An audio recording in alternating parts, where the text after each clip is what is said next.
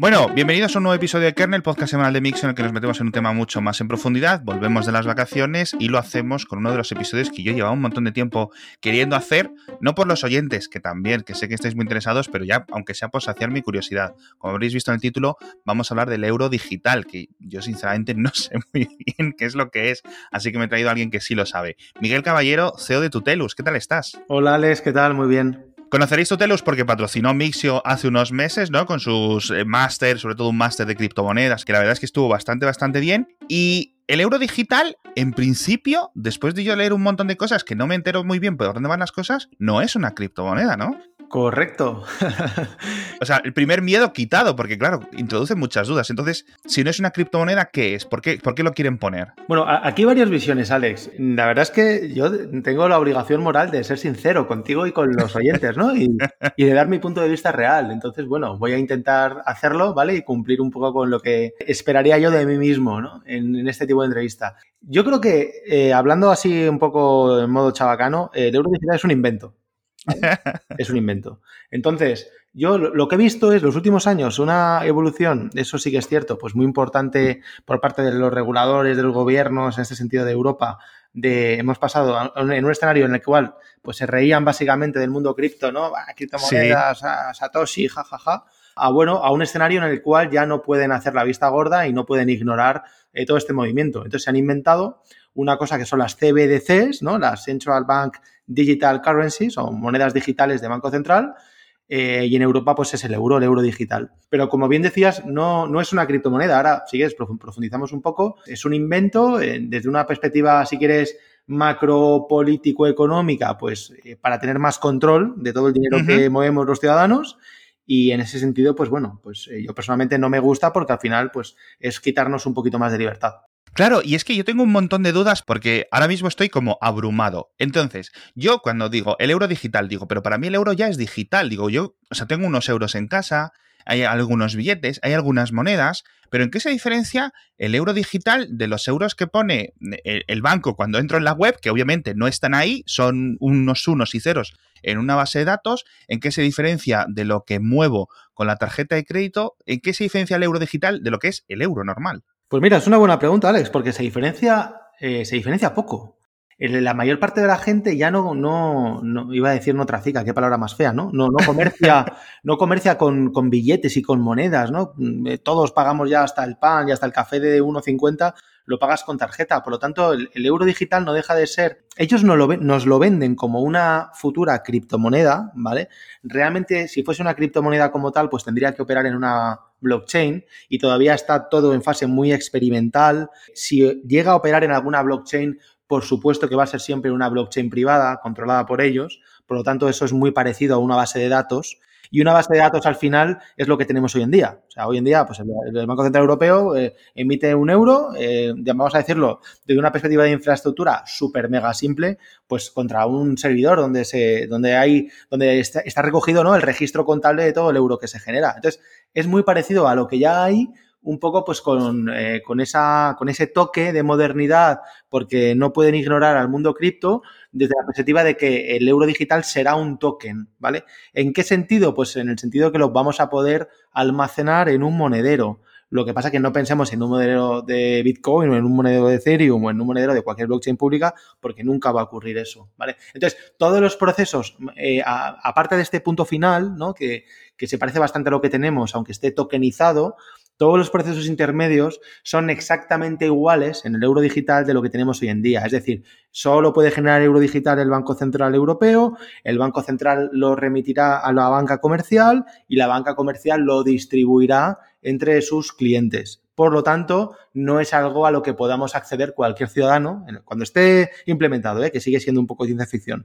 Pero cuando esté implementado, no va a ser algo que podamos acceder todos los ciudadanos, al igual que todos los ciudadanos no podemos acceder al crédito, ¿no? Solo pueden acceder pues, los clientes que el banco designa. Es algo muy parecido a lo que hay, pero con ese toque de token que le da un poquito más de modernidad. Entonces, claro, yo, por ejemplo, el, Banco Central Europeo, a través de los bancos nacionales en los diferentes países de la eurozona, para, lo explico un poco, porque tenemos muchos oyentes en América, ya creamos un, episodio de Kernel hablando de, cómo en, América en general, pero sobre todo en Latinoamérica, México, Argentina, Venezuela, un montón de países están los propios ciudadanos tirando del carro, adoptando un montón de, de ellos mismos las criptomonedas, y aquí parece que viene por la otra parte, ¿no? Que son más los gobiernos los que tienen un poco de interés en poner las monedas digitales de otra forma. Entonces, el Banco Central Europeo emite las monedas, es decir, crea las, los billetes. Correcto. Y las monedas, pero yo no puedo ir a acceder a por ellos. Tengo que ir siempre a través de una entidad privada, que es el banco que yo utilice, una caja de ahorros, un sistema así, ¿no? Con el euro digital vamos a seguir digamos, intermediados? ¿No puedo ir yo al Banco Central Europeo y tener una cuenta en el Banco Central Europeo, por decirlo de alguna forma? Va a funcionar de la misma manera. O sea, al final va a funcionar igual de cómo funciona el, mundo ahora, ¿vale? Es, Como estamos hablando, pues es simplemente una, una manera que tiene Europa de intentar evitar el, dinero físico, porque el dinero físico no es controlable, ¿vale? Entonces, es lo que hablábamos al principio. Al final, si, si desapareciesen las monedas y los billetes de nuestras carteras, eh, es la única parte de anonimato, por decirlo así, y de libertad personal que nos queda. En el sentido que todo sea 100%, en el momento que todo sea 100% digital y, y, sea el euro digital, porque otra cosa son criptomonedas que van por blockchains públicas, pero en cuanto a que sea todo euro digital y lo que movamos sea ya con nuestra misma tarjeta de crédito o débito, pero que sea un euro digital, pues ya el rastro que vamos a tener es absoluto. Pero desde una perspectiva de acceder al producto, va a ser exactamente igual que el euro tal y como lo conocemos hoy en día. Claro, entonces entra, vuelvo un poco a las dudas. La única diferencia va a ser que, por ejemplo, si yo tengo mil euros en mi banco, ese banco tiene que tener, no creo que tenga que tener mil euros físicos en una caja fuerte como respaldo de mis euros, pero sí tiene que tener una mínima cantidad, ¿no? Un, bueno, el coeficiente de caja hoy en día en Europa es, es pírrico, es decir, en cuanto te metes a, conocer, ¿no? Eh, desde una perspectiva financiera cómo funciona el mundo, pues se te cae el alma a los pies. no sé si los oyentes están muy familiarizados con este concepto de coeficiente de caja, pero es exactamente lo que has dicho, ¿no? Es el dinero que debe tener el banco líquido para garantizar todos los, eh, todos los préstamos que da, ¿no? Que asigna. Pues el coeficiente de caja en Europa está fijado en el 2%, ¿vale? Eso significa que yo puedo dar préstamos por valor de 100 millones y con tener dos es suficiente, ¿vale? Cumplo todos los estándares de seguridad que me fija Europa. En Estados Unidos es peor todavía, ¿eh? El coeficiente de caja está en el 0%. Entonces, bueno, esto ya son productos financieros más sofisticados que no, no creo que sea el objeto del pod de hoy. Pero en, ese sentido, pues claro, está todo hecho para beneficiar a la banca comercial, para que pueda dar mucho préstamo, mucho, mucho crédito, y que es de donde sacan los beneficios. Porque claro, al final el banco gana pasta del dinero que nos presta, ¿no? Al tipo de interés X. Y bueno, y ese coeficiente de baja tan bajo, pues provoca eh, esos, los beneficios históricos acumulados que conocemos que tiene la banca. Dicho esto, pues nada, con euro digital no va a haber ninguna diferencia. Yo entiendo, también es cierto y es de justicia decir que a la medida que se implemente euro digital y se implemente, aunque sea a través de blockchains privadas, ¿vale? Pero todas estas transacciones entre, entre bancos de manera tokenizada, pues sí que es cierto que a largo plazo los costes interbancarios van a disminuir mucho, ¿vale? Porque hoy en día estamos sujetos a normativa SWIFT y a una serie de, regulación interna eh, que implica que, bueno, que las transferencias y transacciones entre bancos, aunque tienen que ser instantáneas y a coste cero, no, me refiero a las de los usuarios, sino me refiero a las grandes cantidades que mueven entre bancos o, y entre bancos centrales, pues al final no son tan rápidas y son caras, ¿vale? Entonces, con el euro digital eh, y conforme a este también el yen digital, el dólar digital, etcétera, todos estos costes sí que se van a abaratar para ellos.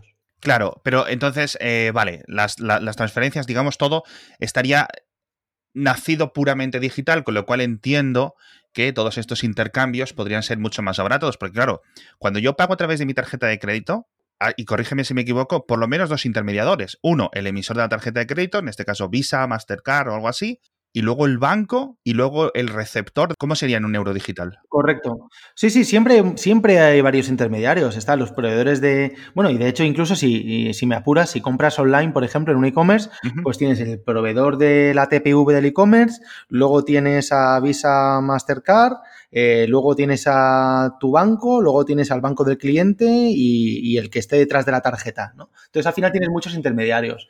Es cierto esto que estamos hablando, ¿no? Que cuando tú quieres enviar, por ejemplo, y no, pensemos en, que Miguel quiere enviar pasta a Alex, pensemos que una empresa de España quiere hacer una compra de, mira, yo qué sé, de mascarillas, ¿vale? En China y que tiene que soltar 20 eh, millones para el envío de 500 millones de mascarillas, pues esa transferencia eh, puede tardar 2, 3, 4 días en llegar tranquilamente, ¿vale? Entonces, en la medida que estuviese el euro digital y el, yen, y el yen digital y ambas infraestructuras pudieran hablar entre sí, pues eso podría ser prácticamente inmediato. Entonces, yo creo que en esa parte interna sí que la propia banca va a tener unas eficiencias que hoy en día no tienen. Lo que pasa que eh, no es de recibo que nos intenten convencer a los ciudadanos de que esto es una criptomoneda y que es como Bitcoin, porque vaya, nada más lejos de la realidad. Claro, no, obviamente toda la información quedaría registrada, que para fines de lucha contra el fraude pues va a quedar muy bien. Lo hemos comentado, de hecho grabamos un episodio de Kernel también hablando de la desaparición del dinero físico, es decir, qué ocurriría, ventajas, eh, contras, ¿no? De que no hubiera efectivo eh, eh, metálico en, en nuestros bolsillos.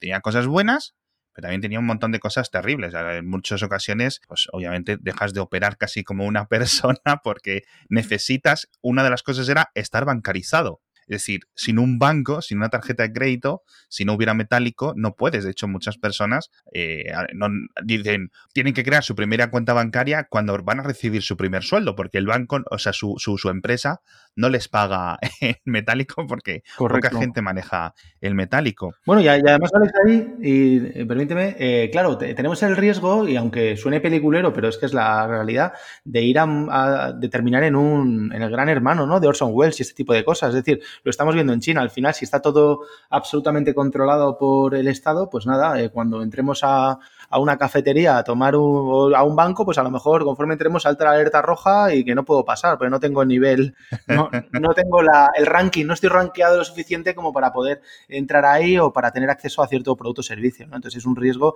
que como sociedad pues debemos ser muy conscientes de que está ahí y no es algo tan lejano. Ya lo estamos viviendo en China, por ejemplo, y, bueno, y es algo a considerar. Claro, y luego estos euros digitales en principio los tendríamos disponibles cuando lleguen, sean dentro de dos años o dentro de diez años o lo que sea, no habrá dos cuentas corrientes, estará todo dentro de la misma corriente, para nosotros dentro de la misma tarjeta de crédito, es decir, no habría ninguna diferencia, ningún cambio en el día a día para nosotros. No, desde, desde una perspectiva del usuario va a ser todo exactamente igual, salvo el hecho lógico de que no voy a poder pagar con calderilla en euro digital, ¿no? Será todo absolutamente digital, como su propio nombre indica, pero sí, no, no va a haber diferencia. En ese sentido está bien hecho, ¿no? Porque al final yo creo que ahí es donde eh, muere, ¿no? La mayor parte de, de los desarrollos cripto, que no son, aparte de no ser user friendly, pues al final tienen un punto de fricción que te, eh, hoy en día ya empieza a haber producto que no hace falta que tengas ni idea de cripto como para utilizar una tarjeta, ¿no? Pero bueno, hasta hace poco, hasta hace un año,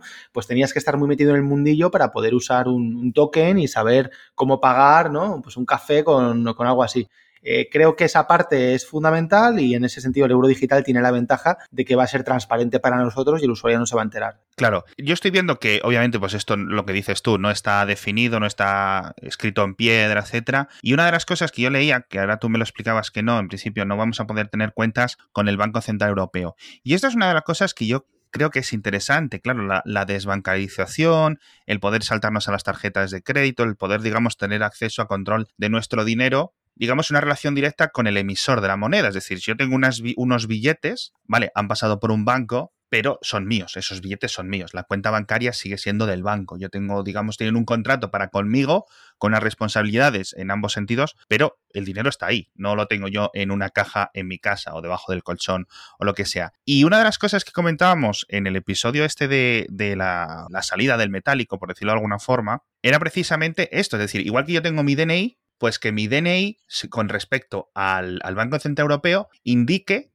o haga de tarjeta de crédito, indique, este señor tiene mil euros. Esto es lo que está asignado a, a, a este número de identificador de ciudadano, ¿no? Es decir, no tener tu DNI y tarjetas de crédito. Que eso a lo mejor en el futuro sí se puede hacer porque obviamente pues, para muchas personas es interesante tener diferentes activos financieros, ¿no? Las cosas separaditas, ¿verdad?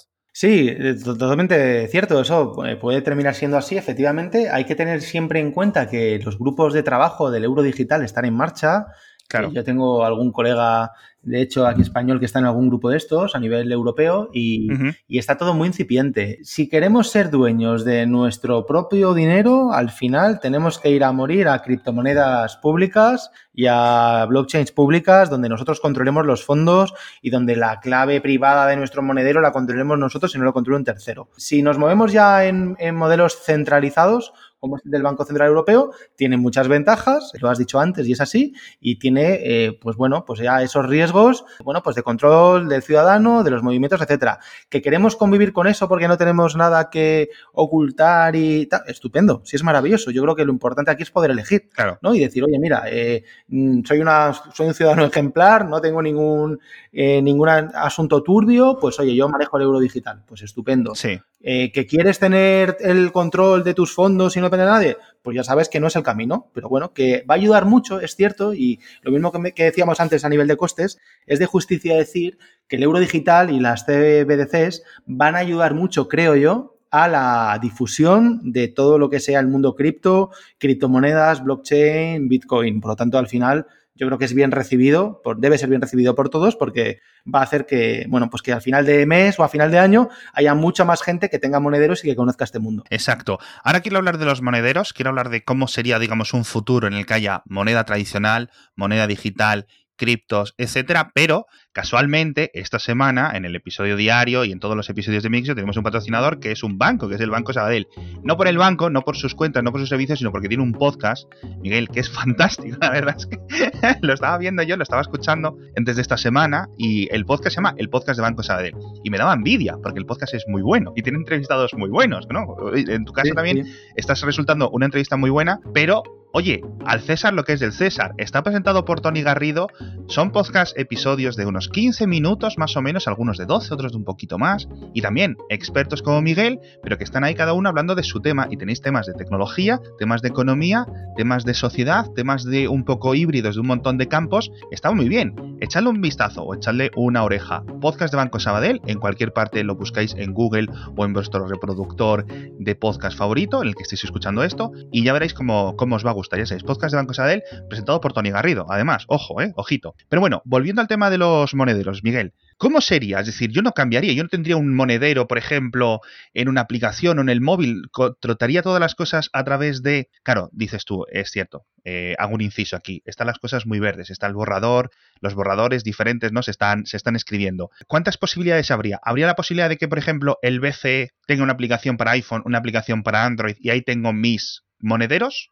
Yo creo que al final eh, van, a ser, eh, van a ser los bancos comerciales eh, quienes implementen este tipo de cosas. tengo la sensación, ya te digo, con todo el respeto y la prudencia del mundo, porque al final son los que tienen la capacidad, los medios, las herramientas para poder desarrollar una interfaz, un monedero, un producto y poder lanzarlo, ¿no? A bancos punteros, yo qué sé, BBVA acaba de sacar ahora una tarjeta con CVV dinámico, ¿no? Anda. entonces, ese tipo, de, ese tipo de productos como el que estamos hablando ahora, pues yo creo que lo tiene que implementar banca comercial o Banco Sabadell, que es, como bien decías, el patrocinador de hoy, ¿no? Eh, yo creo que el Banco Central Europeo tiene que estar a otras cosas, tiene que eh, encargarse pues, de la emisión. Piensa que cada vez que se emita euro digital, al final es muy parecido al concepto de stablecoin que tenemos en el mundo eh, cripto, ¿no? Desde la perspectiva de que la stablecoin es al final un, activo digital eh, colateralizado con activo físico, ¿no? De momento, la mayor parte de las stablecoins están emitidas contra USD, contra dólar, por lo tanto, eh, si existen en el mercado, me invento, eh, un 1 billion de, de cierta stablecoin, es porque hay 1 billion colateralizado en ciertos productos financieros, cuentas bancarias que dan soporte a eso, ¿no? Con el euro digital es exactamente igual. Si se emite cierto euro digital es porque el Banco Central Europeo, en vez de emitir billetes físicos, pues ha dejado colateralizado ese apunte contable en un sitio y contra ese apunte ha generado tantos tokens. Pero el, el, banco se tiene que preocupar de estas cosas, ¿no? El Banco Central Europeo, su objetivo es controlar la inflación, eh, cueste lo que cueste, ya sabemos un poco sus objetivos a largo plazo cuáles son, ¿no? Y luego ya la banca comercial, pues tendrá que ser la que haga todos estos monederos y que podamos tener un, igual que tengo monederos, yo en mi móvil tengo monederos que me soportan, por ejemplo, diferentes eh, blockchains, ya los empiezo a ver, eh, yo tengo un monedero pues, de Bitcoin que al mismo tiempo me, soporta Liquid, que es una sidechain de Bitcoin, por ejemplo, y puedo tener tokens tanto de Bitcoin como de Liquid, pues eh, habrá mi, mi, aplicación de BBVA o de Banco Sabadell que tenga a lo mejor mis euros y que puede que al principio pues, eh, pues tenga separado el concepto de euro digital por darle un poco de promoción y por tengo ahí una, un monedero dentro de una aplicación, por decirlo así, pero en el largo plazo yo creo que a 10, 20 años vista yo lo veo de forma transparente. El usuario tiene euros en su aplicación y no diferencia si es euro tradicional o euro digital. Exacto, es decir, la diferencia principal de lo que me está quedando claro de lo que estás contando es que al final no hay unos euros físicos de respaldo en un banco, eh, en una caja gigante o en un banco, digamos, cerca de mi zona o en el Banco Central Español o en el Banco Central Francés o en Luxemburgo o donde sea, ¿no? Esa sería la principal digital. Estaríamos todos en, uno, en, en temas de apuntes. Claro, aquí hay cierta parte de la población que es un poco más siempre eh, cautelosa con estas cosas, porque dicen, ostras, el dinero al final no solo es lo que mueve el mundo, sino es lo que me pide o lo que me deja a mí comer o no comer. Y hay muchas personas con miedo a esto, ¿no? Inflación, como decías antes, que vuelva, que ahora esta última década apenas ha habido inflación, así estamos en un entorno muy raro, en cierto sentido. Y por otra parte, claro, a que te lo confisquen. Correcto de una criptomoneda, bueno, un juez, un proceso judicial, yo creo, o un hacker incluso a lo mejor, te puede decir, oye, te he quitado la clave, te saco los fondos, pero de mi banco, cualquier, ¿cómo decirlo? Una orden de funcionario de no sé qué, me puede a mí retener, ¿no? A través de Hacienda, me puede retener dinero en el banco. Si tengo ese dinero en Bitcoin, es un poco más complicado si lo tengo en otras criptomonedas. ¿Cómo afectaría esto? Es decir, ¿qué diferencia habría para digamos, cuando las cosas puedan ir mal de lo que hay ahora? Sé que es una pregunta muy complicada, pero vamos a ver si, si me la puedes responder. Es decir, yo tengo mil euros en, el, en mi casa, ahora mismo, aquí delante, en billetes de 20 euros. Tengo otros 1.000 euros en el banco, tengo otros 1.000 euros, equivalente a 1.000 euros, en euro digital y luego tendría otros 1.000 euros en la criptomoneda que a ti más te guste, Bitcoin o lo que sea. Muy bien. ¿Cuál sería el mayor problema con cada uno de esos cuatro paquetes de 1.000 euros? Bueno, yo, yo soy muy, muy maximalista de Bitcoin en ese sentido y lo tengo claro, ¿no? Eh, eh, me llevó mucho tiempo comprender en profundidad dónde está realmente el aporte de valor de una de una tecnología y de un mundo como es el de Bitcoin. Y, cuando hablo de Bitcoin me refiero a Bitcoin, ¿vale? No hablo de criptomonedas en general, sino hablo de Bitcoin. Eh, de los cuatro ejemplos que has dicho, eh, para mí los más seguros son el que yo llevo los mil euros en billetes en el bolsillo, pero sin duda ninguna el, el más seguro y el que más me gusta es el de Bitcoin. ¿Por qué? Porque yo soy dueño de mi destino, he dicho así, ¿vale? Yo soy dueño de mis fondos cuando yo tengo un monedero Bitcoin, el monedero lo tengo, vamos a decir, controlado porque manejo pues una clave, son una semilla de 12 palabras, 12, 24 palabras, ¿vale? Si yo soy capaz, y te voy a poner un ejemplo que puede parecer un poco chorra, pero creo que es muy gráfico, ¿no? Imagínate, y, utilizo el, triste ejemplo, y, mira que tengo amigos y, me encanta eh, Venezuela, ¿vale? Pero imagínate que Venezuela se pone peor todavía de lo que está, mucho peor, y tenemos que salir con lo opuesto, escopeteados. O sea, pero imagínate que en plan holocausto zombie, ¿vale? O sea, guerra mundial Z. Tenemos que salir de casa corriendo porque nos linchan, ¿vale? Porque se quema todo. Bueno, si yo soy capaz de salir con los mil euros en el bolsillo o con las 12 palabras memorizadas o en un papelito en el bolsillo, ¿vale? Yo en cuanto llegue a Colombia, en cuanto llegue a Miami o en cuanto llegue a Madrid, voy a poder tener acceso a mis fondos eh, a, absolutamente seguridad 100% y en el momento, sin depender de nadie, ¿vale?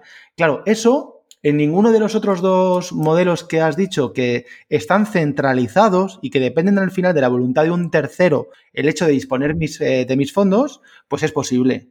De hecho, ayer por una orden judicial, casualidades de la vida, mira que esto no, no estaba preparado, ¿vale? Pero es que lo he leído esta mañana en Twitter. En, un exchange de los más grandes, creo que, creo que es eh, OKX, ¿vale? Pues eh, habían dado por una orden judicial, que no sé si de Estados Unidos, habían dado orden de paralizar cualquier tipo de withdraw, es decir, de retirada de criptomonedas, eh, por una investigación que estaban haciendo, ¿vale? Pues bueno, como tienes tus criptomonedas, el que las tenga en un exchange centralizado, donde las claves privadas no las controlas tú, sino que las controla un tercero, pues ese es el riesgo que tienes, ¿vale? Lo mismo va a decir un exchange centralizado que, da, que decir el, Banco Santander con el euro digital en el futuro. Entonces, bueno, hay que, yo creo que es importantísimo entender eh, las diferencias entre las criptomonedas y luego ya que cada uno, pues en función de su estilo de vida y sus principios, pues tome las decisiones oportunas.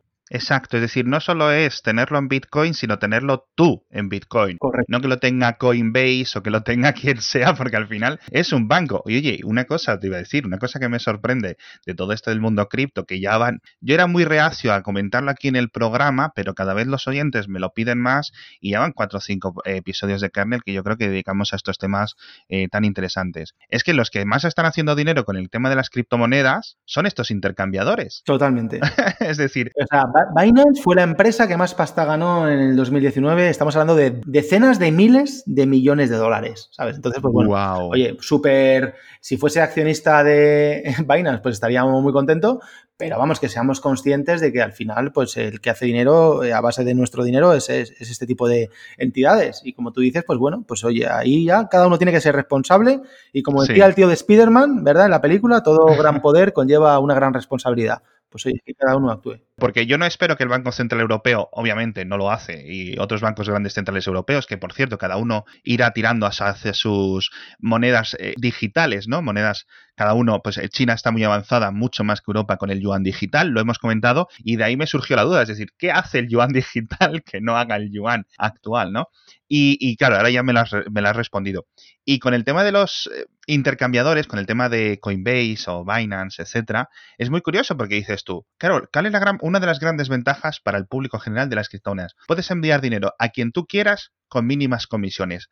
Pagas al minero que te procesa, ¿no? O, los procesan los pagos. Y luego veo que los que se están llevando la pasta gansa, sea pasta normal o criptopasta, son estos intercambiadores y digo, pero si el modelo, estamos otra vez de lo mismo. Claro, por eso hay que aprender y formarse y no quiero yo hablar de mi libro aquí para nada, pero, pero es que esa es, un poco la clave, ¿no? O sea, es decir, podemos utilizar servicios centralizados en el mundo cripto o podemos utilizar servicios descentralizados. Entonces, yo soy partidario de lo descentralizado absolutamente. Y se pueden hacer muchísimas cosas en el mundo descentralizado. Este año encima 2020, pues con todo lo que ha evolucionado el mundo DeFi a nivel protocolos, pues una barbaridad. Y yo creo que, vamos, que el que no quiera aprender en esto, pues eh, poca inquietud tiene, porque es una pasada las cosas que se están haciendo ya. Sí es cierto que muchas cosas del mundo cripto vienen por deje de lo que es la infraestructura tradicional. En Europa las cosas no están tan mal, en Estados Unidos los pagos aún siguen con los cheques y tal. Bueno, en Francia de vez en cuando creo que veo por ahí muchos cheques de vez en cuando. Pero, ¿sabes qué pasa? Ahora Bizum, por ejemplo, funciona muy bien. Las aplicaciones de los móviles de los bancos están muy bien, pero en cierto sentido es como si todo hubiera llegado una década más tarde, ¿sabes? Las transferencias instantáneas gratuitas, el no sé qué, todas estas cosas. Correcto, sí. que, que, que, claro, ha llegado la gente, se ha acostumbrado al Venmo, se ha acostumbrado a PayPal, se ha acostumbrado a no sé qué, y ahora llega Bizum, que de nuevo funciona muy bien, pero es que incluso muchos oyentes que sé que saben de tecnología desconfían de Bizum porque ya se ha quedado en la mente de que banco es cutre, malo. Sí, sí en cuanto a tecnología. Vamos a ver si el euro digital les hace espabilar un poco, les hace mover, digamos, tener una infraestructura mucho más del siglo XXI que de 1910, por ejemplo, por decirlo de alguna forma. Pero bueno, eh, Miguel Caballero, ¿dónde puede encontrarte la gente, preguntarte más dudas que tengas, seguirte, tu libro, tu empresa, todo? Cuéntame. Genial. Eh, bueno, yo soy muy activo en Twitter como M Caballero, eh, luego me tenéis en miguelcaballero.eu y para aprender de blockchain, pues o directamente entráis en Tutelus con doble L, tutelius.com hay todo tipo de formación o directamente si queréis aprender de cripto entráis a blockchain.tutelus.com. Eso es. Echadle un vistazo, de verdad. Además, Miguel, uno de los que más saben en el país y casi que en el mundo de todo este tema. Muchísimas gracias a todos los oyentes por estar ahí. Muchísimas gracias sobre todo a ti, Miguel, por explicarnos todo esto. Gracias a ti, Alex. Yo creo que el euro digital va a estar con nosotros eh, en unos años. No sabemos si en dos años, no sabemos si en diez años, pero francamente va a estar ahí y tenemos que prepararnos para saber cuáles son las diferencias entre el euro, el euro digital y las diferencias, como dices tú, en los estables coins, las monedas más tradicionales y las eh, criptomonedas más tradicionales y las formas en las que se almacena todo esto, que al final es lo importante, no tanto el, método como el almacenamiento, tu libertad, tu posesión, ¿no? tu propiedad de, de todas estas cosas. Y nos vemos en el próximo episodio de Kernel con más temas interesantes.